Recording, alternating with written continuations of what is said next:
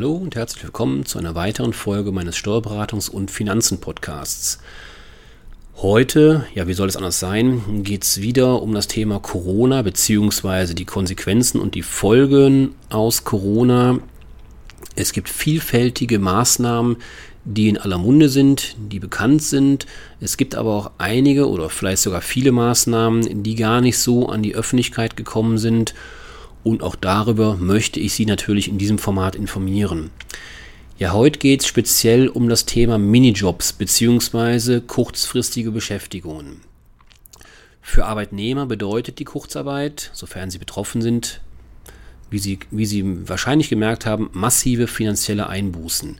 Denn sie wissen, die Förderung durch Cook, also dieses Kurzarbeitergeld, ist natürlich begrenzt. Und dann ist es noch abhängig, hat der betreffende Mitarbeiter Kinder oder nicht. Und dementsprechend kriegt er mehr oder weniger Kurzarbeitergeld. Ja, diese finanziellen, massiven finanziellen Einbußen können sich viele Betroffene auf Dauer nicht oder nur sehr schwer leisten. Auf der anderen Seite besteht ein erheblicher zusätzlicher Bedarf an Personal und Hilfskräften in diesen sogenannten systemrelevanten Bereichen, wie zum Beispiel der Pflege, oder auch in Krankenhäusern. Mit den Lockerungen wird aber auch in anderen Branchen wieder mehr Personal benötigt. Oftmals allerdings erstmal befristet oder nur im Minijobbereich. Mit kurzfristig Beschäftigten können Arbeitgeber Lohnnebenkosten sparen, denn sogenannte kurzfristige Beschäftigungen, also nicht zu verwechseln mit den Minijobs, kurzfristige Beschäftigungen sind sozialversicherungsfrei. Der Arbeitgeber muss nur Unfallversicherungsbeiträge sowie die Umlagen zur Sozialversicherung und zum Insolvenzgeld entrichten. Lohnsteuer wiederum ist grundsätzlich nach den persönlichen Steuermerkmalen des Arbeitnehmers zu erheben.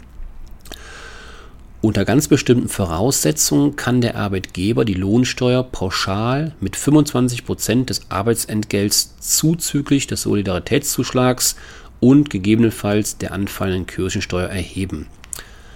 Eine Beschäftigung ist allerdings nur dann kurzfristig, und jetzt kommt die wichtige Definition, wenn sie von vornherein auf nicht mehr als drei Monate, also 90 Kalender, Kalendertage oder insgesamt 70 Arbeitstage im gesamten Kalenderjahr begrenzt ist und nicht berufsmäßig ausgeübt wird.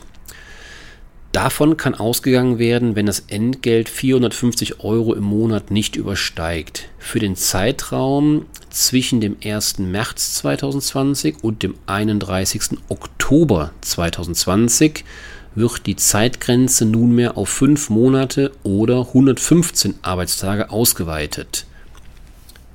Das heißt, von vormals drei Monaten auf fünf Monate beziehungsweise von 90 Kalendertagen auf 115 Arbeitstagen, Kalendertagen ausgeweitet. Das betrifft die sogenannten kurzfristigen Beschäftigungsverhältnisse. Was ist jetzt in den, in den, bei der Minijob, bei den Minijobs zu beachten? Ja, auch für Minijobber gibt es eine befristete Sonderregelung. Ein gelegentliches, unvorhersehbares Überschreiten der Arbeitsentgeltgrenze von 450 Euro ist bislang nur unschädlich, wenn die Grenze innerhalb von zwölf Monaten maximal in drei Monaten überschritten wird. Zwischen dem 1. März 2020 und dem 31. Oktober 2020 wird ein Minijob auch nicht zum sozialversicherungspflichtigen Beschäftigungsverhältnis wenn die 450-Euro-Grenze in höchstens fünf Monaten überschritten wird. Also vorher drei Monate, jetzt fünf Monate. Hierzu abschließend folgender Tipp.